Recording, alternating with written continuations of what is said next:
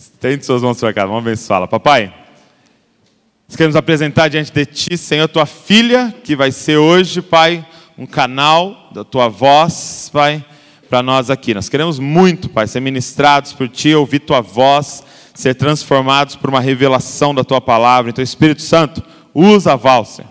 Usa a Val, Senhor Jesus. Pai, eu queria é, Senhor, como líder, Senhor, da Val, Pai, liberar ela para essa missão agora, Pai.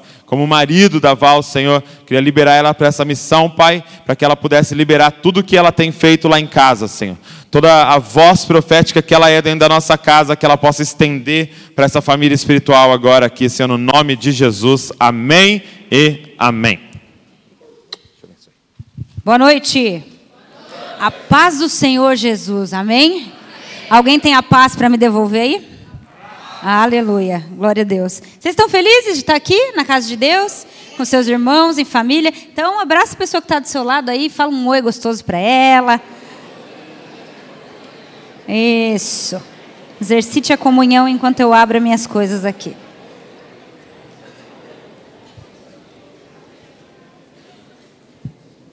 Bem, Nessa noite a gente vai continuar a nossa série, né? Nós já estamos nela há alguns domingos. E a série é Encontros com Jesus. Quem está sendo abençoado por essa série aqui? Eu estou sendo tremendamente abençoada. E hoje a gente vai falar do encontro que Jesus teve com uma mulher conhecida como a mulher do fluxo de sangue. Quem conhece aí, mulher do fluxo de sangue?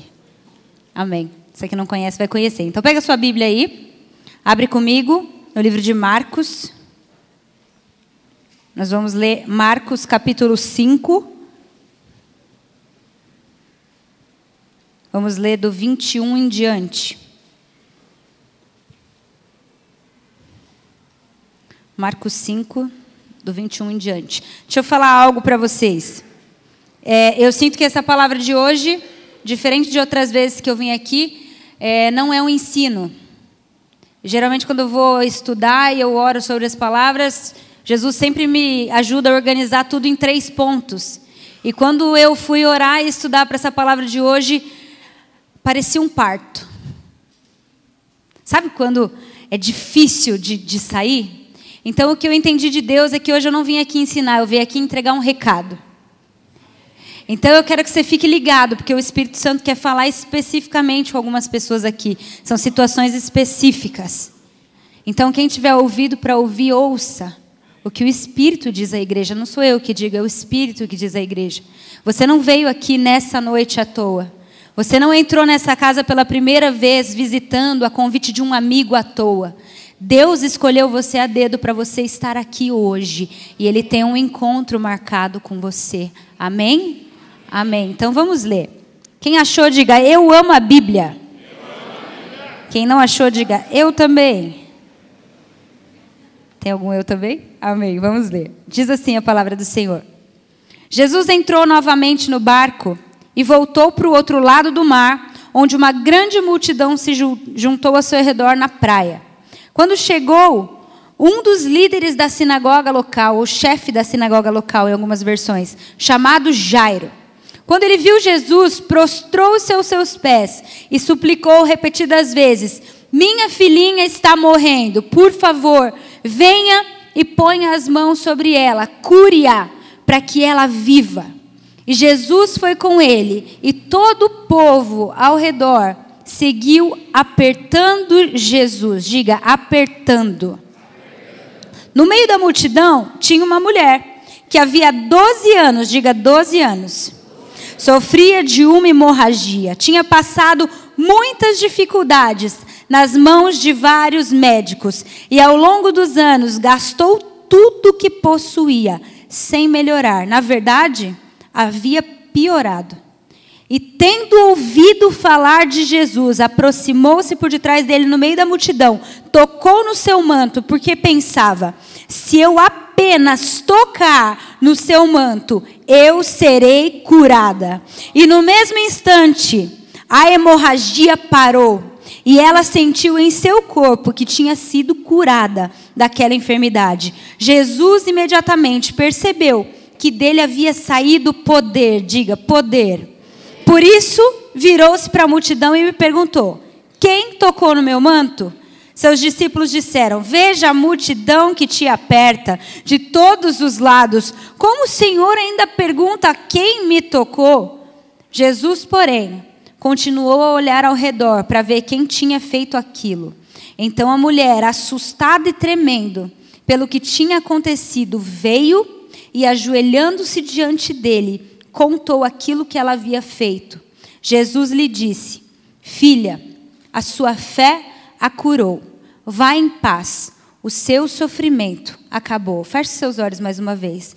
Espírito Santo, nós convidamos você nessa noite Fala conosco. Nós apresentamos a Sua palavra diante de Ti, a história dessa mulher, e nós cremos que você tem o poder de transferir essa história para a nossa história. Você tem o poder de pegar aquilo que essa mulher entendeu e transferir para nós nessa noite. Nós queremos te dar o nosso coração, abertura, liberdade. Entre em nós, fala conosco. Nós abrimos os nossos ouvidos, a nossa mente, o nosso coração. Nós estamos disponíveis para o seu agir. Nós nos arrependemos daquilo que a Sua palavra nos convencer que é pecado. Nós queremos já abordar o Senhor, Pai, com essa disposição de mudança. De mudança, Senhor. Fala conosco e nos ensina como tocar o Senhor da maneira certa nessa noite. É isso que eu te peço, no nome de Jesus. Amém e amém. Jesus tinha vindo do outro lado do mar. Ele tinha vindo lá de Gadara, você lembra do episódio? Ele tinha expulsado o demônio de um homem que estava tremendamente possesso por uma legião. E ele estava vindo para cá, e quando ele chega desse lado do mar, na praia, a Bíblia conta que ele é abordado por um homem, chefe da sinagoga, chamado Jairo. O chefe da sinagoga era mais do que apenas um líder religioso, como haviam vários outros na época. O chefe da sinagoga era um líder religioso e também um líder político. Ele era o cara que cuidava da sinagoga, ele era extremamente respeitado no meio dos judeus. Jairo sabia quem era Jesus, porque se você ler uns capítulos antes nos evangelhos, você vai ver Jesus expulsando demônios de pessoas e curando pessoas lá na sinagoga onde o Jairo cuidava. Então, quando a sua filhinha de 12 anos adoeceu, Jairo sabia exatamente quem ele tinha que procurar. Ele sabia exatamente quem tinha poder para tirar a filha dele daquela situação, daquele leito de morte. Então ele vai atrás de Jesus. E Jesus é uma pessoa que não pode ver um coração quebrantado, humilde, reconhecendo que ele é Deus e ele logo vai ajudar esse homem. Então ele pega e se põe a caminho do milagre de Jairo, que era curar sua filha. Só que a Bíblia conta que uma multidão seguia Jesus enquanto ele estava a caminho desse milagre. Multidões não eram novidade. Sempre onde Jesus estava, uma multidão estava junto. A multidão gosta do show, a multidão está interessada em cura. Por N motivos, onde Jesus estava, sempre tinha uma multidão, e nessa situação não era diferente. Você sabe que era tanta gente que acompanhava Jesus que a Bíblia conta que no final do seu ministério ele não conseguia nem entrar mais nas cidades, ele tinha que pregar fora das cidades para conseguir falar tamanho número de pessoas que acompanhava ele. Além disso, nessa situação, a multidão ainda estimava o pai da garota que estava doente. Então você imagina, ali estava cheio de gente e a Bíblia diz que eles estavam apertando Jesus. Eles estavam espremendo Jesus. Mas no meio dessa multidão, ele vai começar então a narrar a história dessa mulher. Uma mulher que havia 12 anos sofria de um mal terrível, uma hemorragia, um sangramento que não passava.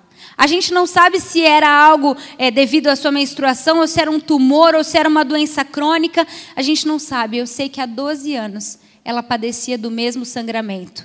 Deixa eu falar com as mulheres aqui, pelo amor de Deus. Mulheres, vocês vão me entender. Vocês sabem o que é a menstruação. Cinco, sete dias, algumas que têm muito fluxo, oito. A gente chama de monstruação. Homens, vocês não têm noção do que é isso. Estou errado ou não, mulherada? Agora você imagina, não são 12 dias, Não são 12 meses, são 12 anos sofrendo com sangramento. Quem aqui sofre de TPM? Levanta a mão. Pode levantar a mão, não tem problema. Todas nós passamos um pouco. Agora, as vítimas da TPM, levanta a mão. Maridos, namorados, filhos. As vítimas, olha aí, ó. Meu marido quer me derrubar. Brincadeira.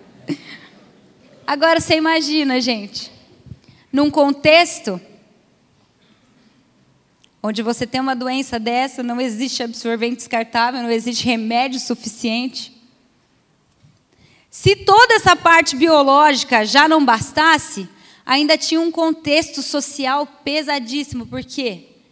Porque era uma mulher sangrando no Oriente, né, no contexto da, de Israel, onde havia uma lei mosaica pesada a respeito da menstruação e do sangramento. Você está tá com a Bíblia aí? Abre comigo em Levíticos 15. Nós vamos ler só para a gente entender como é que essa mulher se sentia. Isso é muito importante.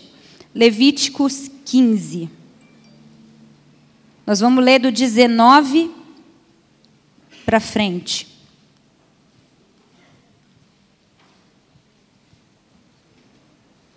Eu vou ler rapidamente para a gente não perder muito tempo.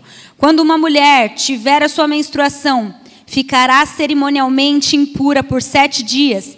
Quem tocar nela durante esse período ficará impuro até o entardecer.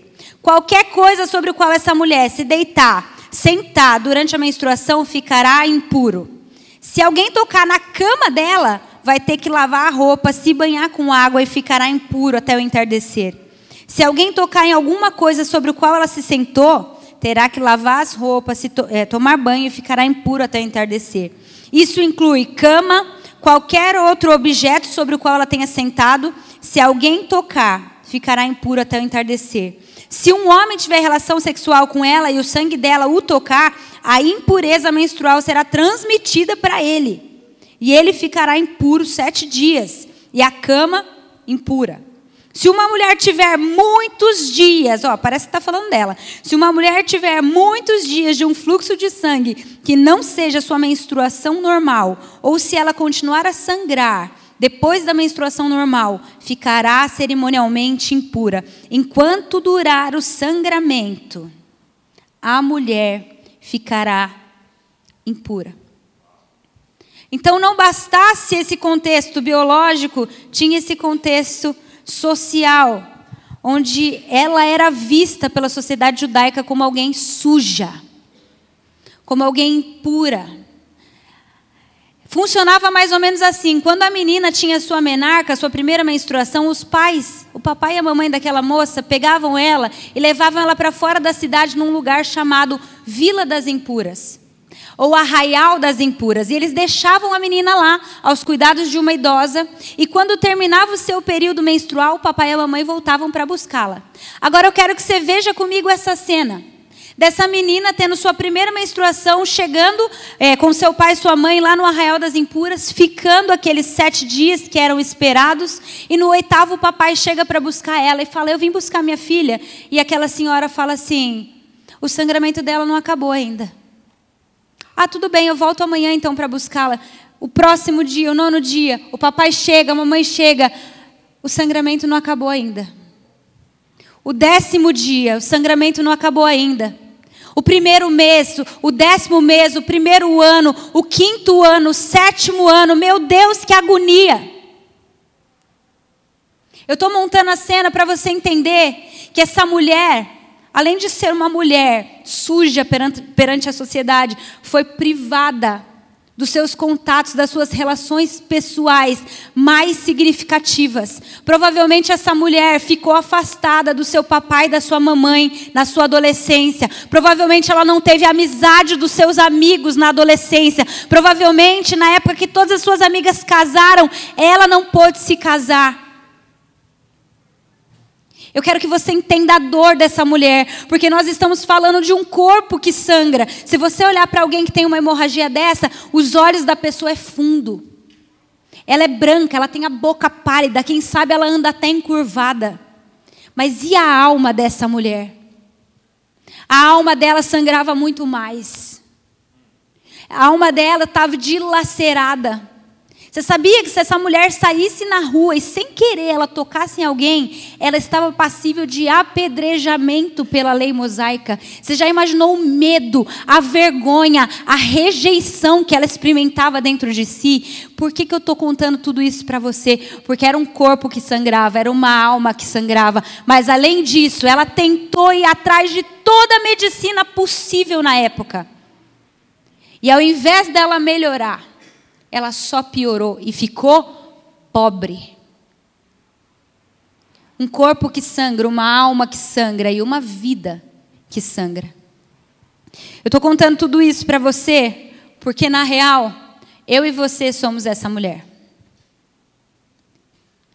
A gente foi maculado, a gente tem uma ferida, a gente tem uma hemorragia.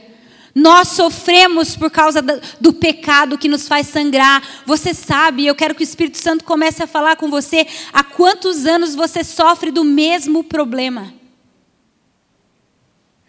De repente você entrou aqui e você sente há anos uma tristeza profunda dentro de você que não tem nada que consiga arrancar.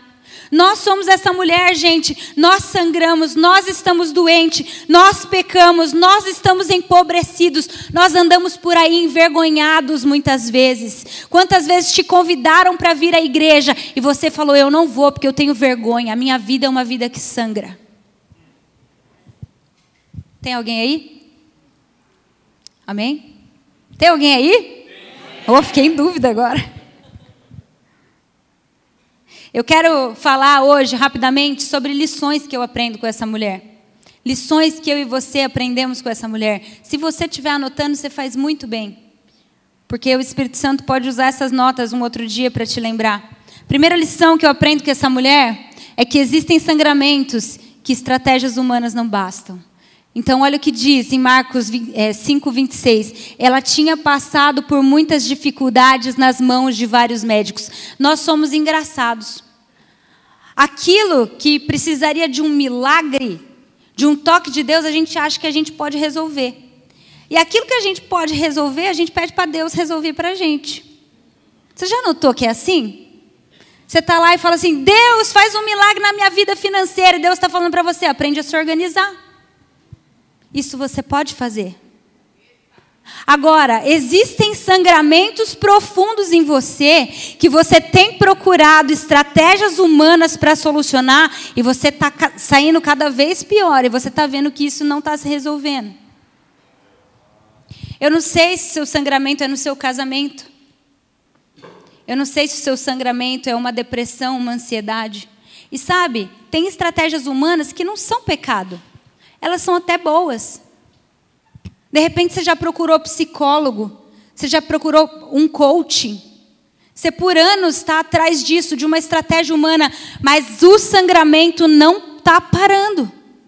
Porque existem coisas na nossa vida que só um toque de Jesus pode curar. E você precisa, nessa noite, resolver abrir mão de estratégias humanas que estão te distraindo e fazendo você perder tempo e acabar mais pobre. Pode passar para a segunda lição. A segunda lição é que quando você coloca sua fé no lugar errado, você sai frustrado pobre e pior. Marcos 5, 26 diz: Ao longo dos anos ela gastou tudo o que possuía sem melhorar. Na verdade, havia piorado. Talvez você, na sua angústia, na sua dor, alguém falou para você assim: Vamos ali, que a fulana vai fazer um trabalho e você vai ver como as coisas vão melhorar. E você colocou até seu dinheiro naquilo. E você está empobrecido no espírito. Talvez tentaram te, te arrastar para todas as religiões e você está empobrecido no seu espírito. Quando você coloca a sua fé no lugar errado, surge um sentimento chamado frustração. E é muito comum, quando a gente está frustrado, a gente responsabilizar a pessoa em quem a gente confiou ou a coisa na qual a gente confiou. Mas eu vim para falar para você nessa noite que se você está frustrado, a culpa é sua.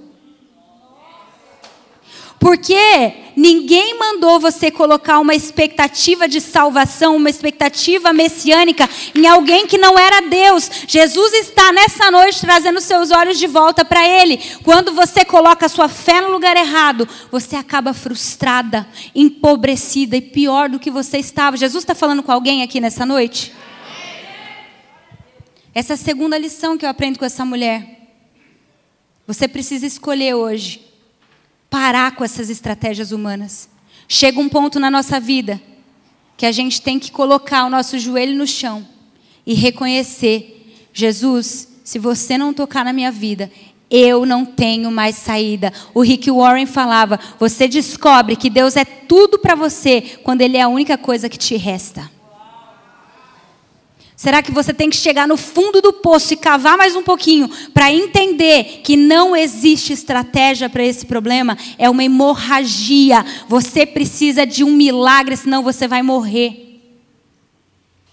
Terceira coisa que a gente aprende com essa mulher, e aqui eu começo a pregar, é que tudo começa ouvindo ou por ouvir a palavra. Olha que lindo isso que está escrito em Marcos 5, 27. Diz assim: Tendo ela ouvido falar de Jesus, tendo ela ouvido falar daquele que podia fazer alguma coisa por ela, sabe? Tudo começa quando a gente ouve a palavra. E a palavra é Jesus Cristo. Se não, olha comigo o que está escrito em João, no capítulo 1, versículo 14. Se você está com a Bíblia aí, nós vamos abrir bastante até hoje. João 1, 14.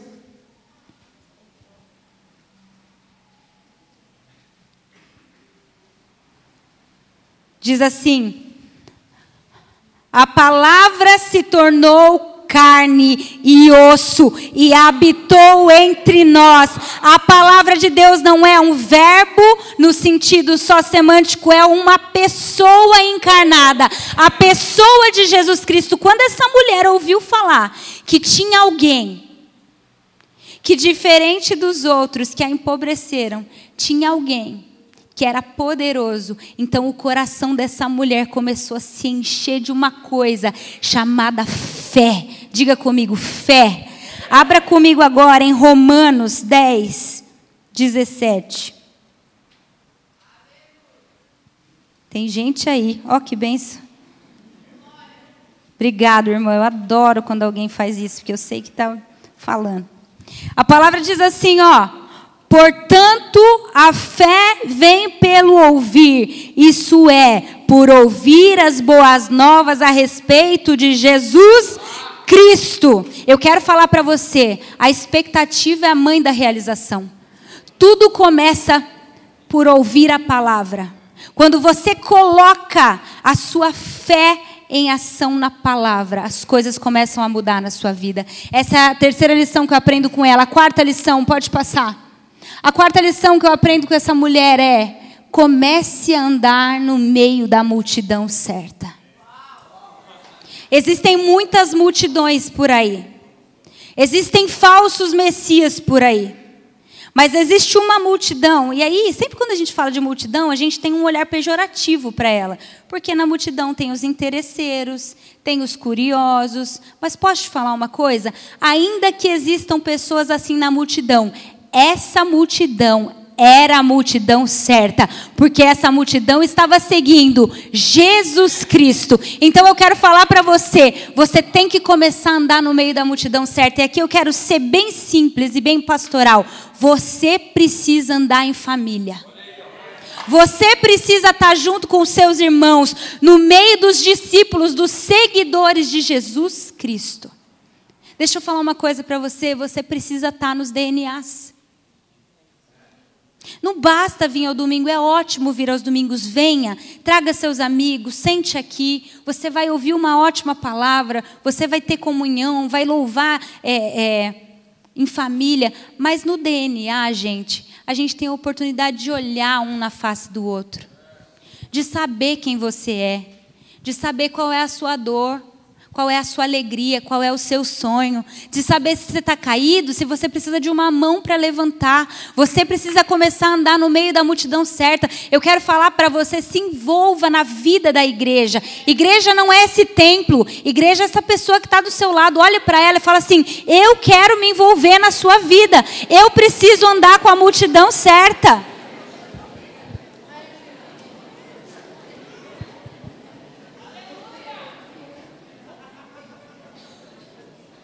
Você precisa estar no meio daqueles que estão seguindo Jesus. E aqui acontece algo que eu quero falar para você. Quando essa mulher entra nessa multidão, a multidão estava indo aonde mesmo? Aonde a multidão estava indo com Jesus? Na casa de Jairo. Então veja, essa mulher entra numa, no meio de uma multidão que estava seguindo a caminho do milagre de outro. Mas ela entra nessa multidão, mesmo tendo em si uma hemorragia. O que, que eu quero dizer para você com isso? Eu quero dizer para você que enquanto você segue Jesus meio, em meio do milagre do seu irmão, desse que está do seu lado, no meio da caminhada, Jesus cura você. Sabe por que, a gente não é curado às vezes? Porque a gente só tem os olhos no nosso umbigo, na nossa dor, no nosso problema. Ei, você está com uma doença? Ore por alguém que tem a mesma doença que você, até que essa pessoa seja curada, ainda que você não tenha sido. Se alegre com a alegria daquele seu irmão que está recebendo algo que você tanto sonhava. Se entristeça com aqueles que choram. Enquanto você estiver seguindo Jesus em meio ao caminho de milagre do próximo, de repente o seu milagre vem no meio. Por isso você tem que estar na multidão certa. quinta lição que eu aprendo com essa mulher é o seguinte: ao encontrar Jesus, e aqui eu quero que você preste muita atenção, ao encontrar Jesus, você precisa tomar uma decisão sobre quem Ele é. Por que, que eu digo isso? Preste muita atenção nisso. Porque essa mulher já tinha ouvido falar da fama de Jesus. Ela já tinha ouvido falar de leprosos que tinham sido curados por Jesus e completamente restaurados. Ela tinha ouvido falar de espíritos imundos, demônios terríveis, que Jesus tinha libertado aquela pessoa.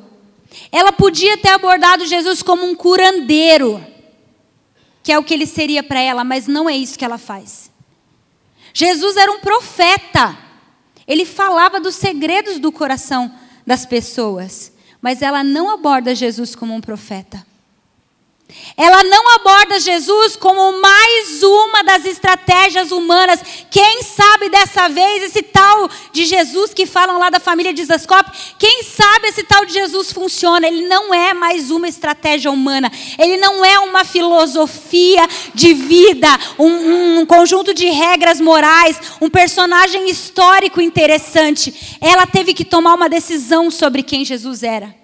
E olha o que ela fala no versículo 28 de Marcos 5. Se eu apenas tocar no seu manto, desculpa, mas essa fé me assusta. Se eu apenas tocar no seu manto, eu serei curada. O que essa mulher viu em Jesus que às vezes a gente não vê? Põe para mim o texto de Malaquias. Eu quero que você preste muita atenção nisso. Existia uma promessa Todo judeu sabia disso, eles estavam aguardando o Messias. Esse texto é um texto messiânico, olha o que diz nele. Mas, para vocês que temem meu nome, o sol da justiça se levantará, trazendo cura em suas asas.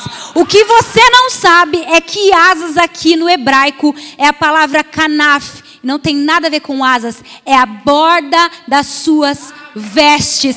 Essa mulher não viu em Jesus uma possibilidade de cura, ela viu nele o Messias encarnado, ela viu nele o próprio Iavé, ela viu nele Emanuel, o Deus conosco, aquele que não curava só o corpo, mas trazia uma cura completa, corpo, alma e espírito. Você precisa tomar uma decisão sobre quem é Jesus para você. Porque é esse tipo de decisão que gerou esse milagre. No Salmo 91, vocês conhecem o Salmo 91, talvez a Bíblia da sua casa fique aberta no Salmo 91. Aquele que habita no esconderijo do Altíssimo e descansa à sombra do Onipotente, pode dizer do Senhor. Você lembra o que está escrito no versículo 4? Ele me cobre com as suas penas e debaixo das suas asas estarei seguro. Não é asas, é debaixo do seu manto. É a figura de Deus vindo à terra com o seu talite, porque Deus encarnado é judeu. Ele coloca você embaixo do manto dele e te protege. É aí que você está seguro. Foi essa revelação que essa mulher teve. Você precisa decidir quem é Jesus para você. ela viu ali o rei esperado, ela viu ali o filho de Davi, ela viu aquele de quem a Torá falava, que todos os profetas prediziam. Você precisa ver Jesus dessa maneira. Porque Deus é o Deus de Israel. Jesus é o Messias de Israel e agora da igreja. Ele é o rei esperado por toda a terra. A próxima lição, a sexta que eu aprendo com essa mulher, é que você precisa colocar a sua fé. A fé que você tem, você tem que colocar ela em ação, porque Tiago diz que a fé sem obras é? A fé sem obras é? Morta. Então, olha só, no mesmo instante, a hemorragia parou. Deixa eu te falar uma coisa: a multidão estava apertando Jesus. Aquela mulher, se tocasse em alguém sem querer, era passível de ser apedrejada. Você acha que foi fácil para ela tocar em Jesus? Deixa eu te falar uma coisa: colocar sua fé em ação muitas vezes vai exigir de você muito mais do que você imagina. Talvez coloque teu pescoço em risco, não literalmente, mas figuradamente vai exigir de você o quanto você está disposto hoje a colocar sua fé em ação nessa noite. Quem está disposto a colocar fé em ação nesse lugar? Eu não acredito que nós estamos aqui em 24 horas de jejum e adoração à toa. Eu acredito que a gente veio aqui nesse dia, nessa noite, para tocar Jesus de uma maneira especial, para colocar nossa fé em ação. Vamos lá, tem alguém com fome aqui ainda? Amém. Eu também tenho fome. Eu acho lindo como a, a, essa, essa mulher teve uma fé simples, porque ela disse: se eu apenas tocar, sabe, se fosse com a gente, a gente ia falar assim: não, eu quero que Jesus me chame para o meio, faça um show midiático, me dê uma palavra profética na frente de todo mundo e me cure. Ela fala assim: não, se eu apenas tocar, na bordinha do seu vestido, é uma descrição. Porque, na verdade, a fé dela não estava na situação, não estava nela, a fé dela estava em Jesus. Você tem esse tipo de fé porque você precisa colocar sua fé em ação hoje. Abre comigo aí Hebreus 11, 6. Eu estou quase acabando. Hebreus 11, 6. Olha o que diz a palavra de Deus sobre a fé. E isso me gera muito temor. A Bíblia diz assim: sem fé é impossível agradar a Deus. Porque quem deseja se aproximar de Deus, quem quer se aproximar de Deus e tocá-lo, deve crer que Ele existe e que Ele recompensa aqueles que o buscam. Deixa eu te falar: tudo que não provém da fé é pecado. Jesus está te chamando nessa noite para crescer em fé para aprender com essa mulher e crescer em fé. A sétima lição que eu aprendo com ela é que não basta tocar. Existe um jeito certo de tocar em Jesus. Diz assim, ó, versículo 30. Jesus imediatamente percebeu que dele havia saído poder. Tem dois jeitos de tocar Jesus e fica muito claro nessa história. A multidão, gente, era uma multidão. Centenas, dezenas, milhares de, de, pessoas estavam esbarrando em Jesus, apertando em Jesus. E você acredita que, mesmo ele estando ombro a ombro com Jesus, não vazou nada dele? Por quê? Porque a multidão é aquela que aperta, mas não toca. É aquela que está ombro a ombro, mas não está no coração. Você pode ser hoje uma multidão aqui, ou você pode ser diferente, porque você precisa aprender o jeito certo de tocar em Jesus. A verdade, a verdade é muito triste, é que a gente entra numa rotina religiosa. A gente acostuma. Vim aqui domingo após domingo, lábio após lábio, DNA após DNA, e você já é crente a vida inteira. E você não discerne mais o corpo de Jesus que está presente aqui, agora, nesse momento. Você não discerne mais o Espírito de Deus que está passeando aqui no nosso meio. Você vem para cá sem expectativa. E se você está aqui sem expectativa, você é como multidão, aperta, mas não toca. Não interessa quantas pessoas tenham aqui. Se você aperta, mas não toca, não faz diferença. É por isso que a cidade não muda, é por isso que o país não muda. Nós precisamos renovar nossa expectativa, porque Jesus continua passeando no meio dessa multidão, semana após semana, e Ele está perguntando: tem alguém aqui dentro que ainda tem expectativa, que ainda chega perto de mim, dizendo: se eu apenas tocar, se eu apenas tocar na bordinha do vestido dele, algo vai acontecer comigo. Tem alguém aqui que ainda tem esse tipo de fé? Eu gosto muito de uma frase, pode passar a frase. Diz assim: o lugar mais difícil para o Espírito Santo se mover é em uma boa igreja. E esse é o nosso risco, família. Esse é o nosso risco. Nós somos uma boa igreja. Se o Espírito Santo não vier, a gente sabe tocar a música que emociona. A gente sabe fazer a técnica direito, os voluntários funcionam, a pregação é legal. E nós corremos o risco de vir aqui e não tocar em Jesus. Deus nos livre de viver isso nessa casa. Deus nos livre de viver isso nessa igreja. Que acima de tudo, o Espírito Santo ache um lugar para se mover aqui e Jesus encontre pessoas como essa mulher que tinham vontade de tocá-lo com todo o seu coração.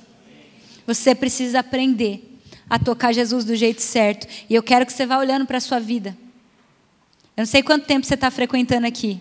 Faz uma retrospectiva dos seus últimos domingos. Você veio aqui com essa expectativa, com esse nível de fé, ou você veio bater um cartão no culto evangélico? Dura essa palavra, gente, mas ela é verdadeira. Nós precisamos nos arrepender. Eu preciso me arrepender, você precisa se arrepender.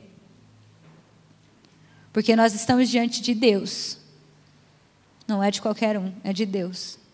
E se nós não colocarmos nele a nossa expectativa, vamos colocar em quem?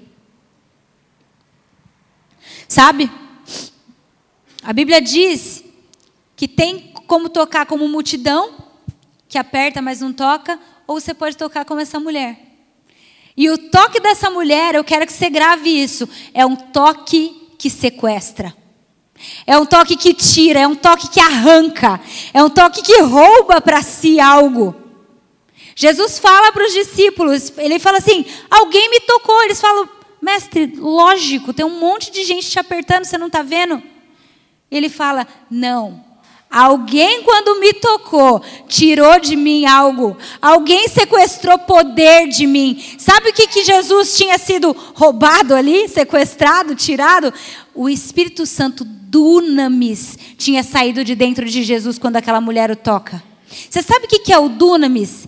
É o poder que habita numa pessoa pela virtude da sua natureza. Vou falar de novo que é difícil.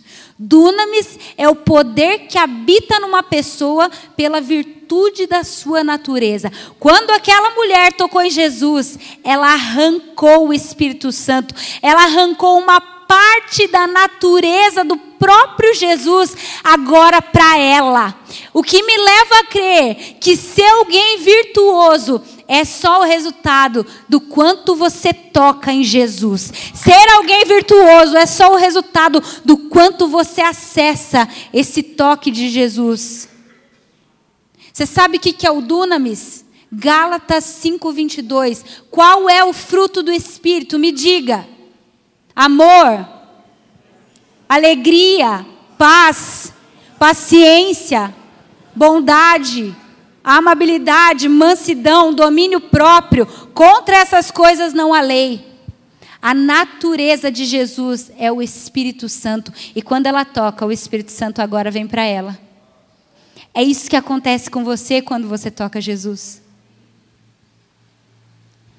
Sabe, nós temos falado nessa casa que nós temos que amar o perdido, e nós temos mesmo. Mas se nós tocamos em Jesus, isso tem que ser natural para nós porque é a natureza do Espírito. Sabe, nós temos falado nessa casa que nós temos que ser mansos e humildes. E isso é, é uma denúncia a nós, nós precisamos mesmo. Mas isso também denuncia que nós não temos a natureza de Jesus em nós. Você precisa tocar essa mulher, é, é, Jesus como essa mulher tocou. Eu quero terminar agora meu último ponto.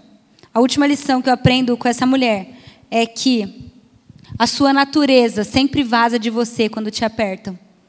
Então, pensando nisso que a gente está falando, Jesus imediatamente percebeu que dele tinha saído o poder. E de você? Quando seu marido te aperta, naquela briga, que está vazando? Quando seu chefe, seu gerente, vem e é injusto com você, o que está vazando? Quando você é injustiçado, caluniado, quando você é prejudicado, o que está vazando? Porque a nossa natureza vaza de nós. Eu estava tomando banho e preparando essa mensagem e Jesus falou comigo: tá legal essa mensagem, só tem um problema. Você está vendo ela de um prisma só. Você está vendo só do ponto de vista da mulher. Mas a partir do momento que você tocou em mim, agora você tem o Espírito Santo. Isso quer dizer, meus irmãos, que eu e você deveríamos ser capazes de alterar drasticamente uma vida só pelo fato dessa pessoa conviver com a gente. Você está entendendo o que eu estou falando? Eu e você deveríamos conseguir sentir quando o Espírito Santo vaza de nós.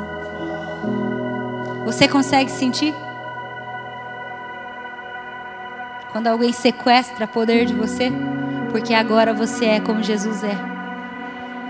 Você é como Jesus é. Você é como Jesus é.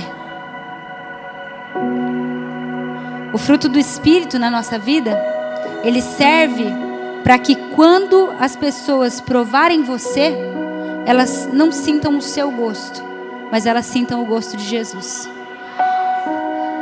Então, quando elas verem vocês sendo amável, manso, humilde, bondoso, benigno, elas não vão falar assim, nossa, como a Val é mansa, como a Val é bondosa. Elas vão falar, uau, isso tem gosto de Jesus. Isso tem gosto de Jesus. Fica de pé no seu lugar.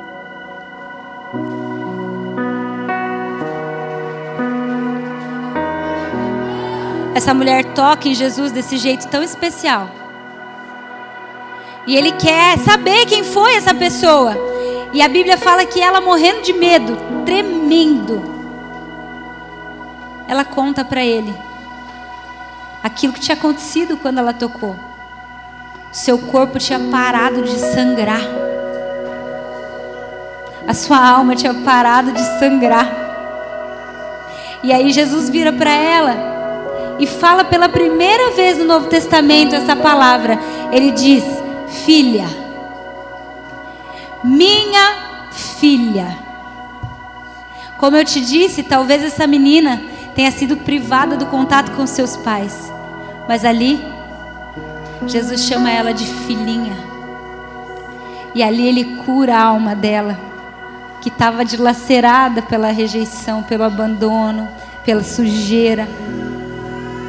Jesus está olhando para nós hoje, para algumas pessoas aqui que precisam ouvir essa palavra.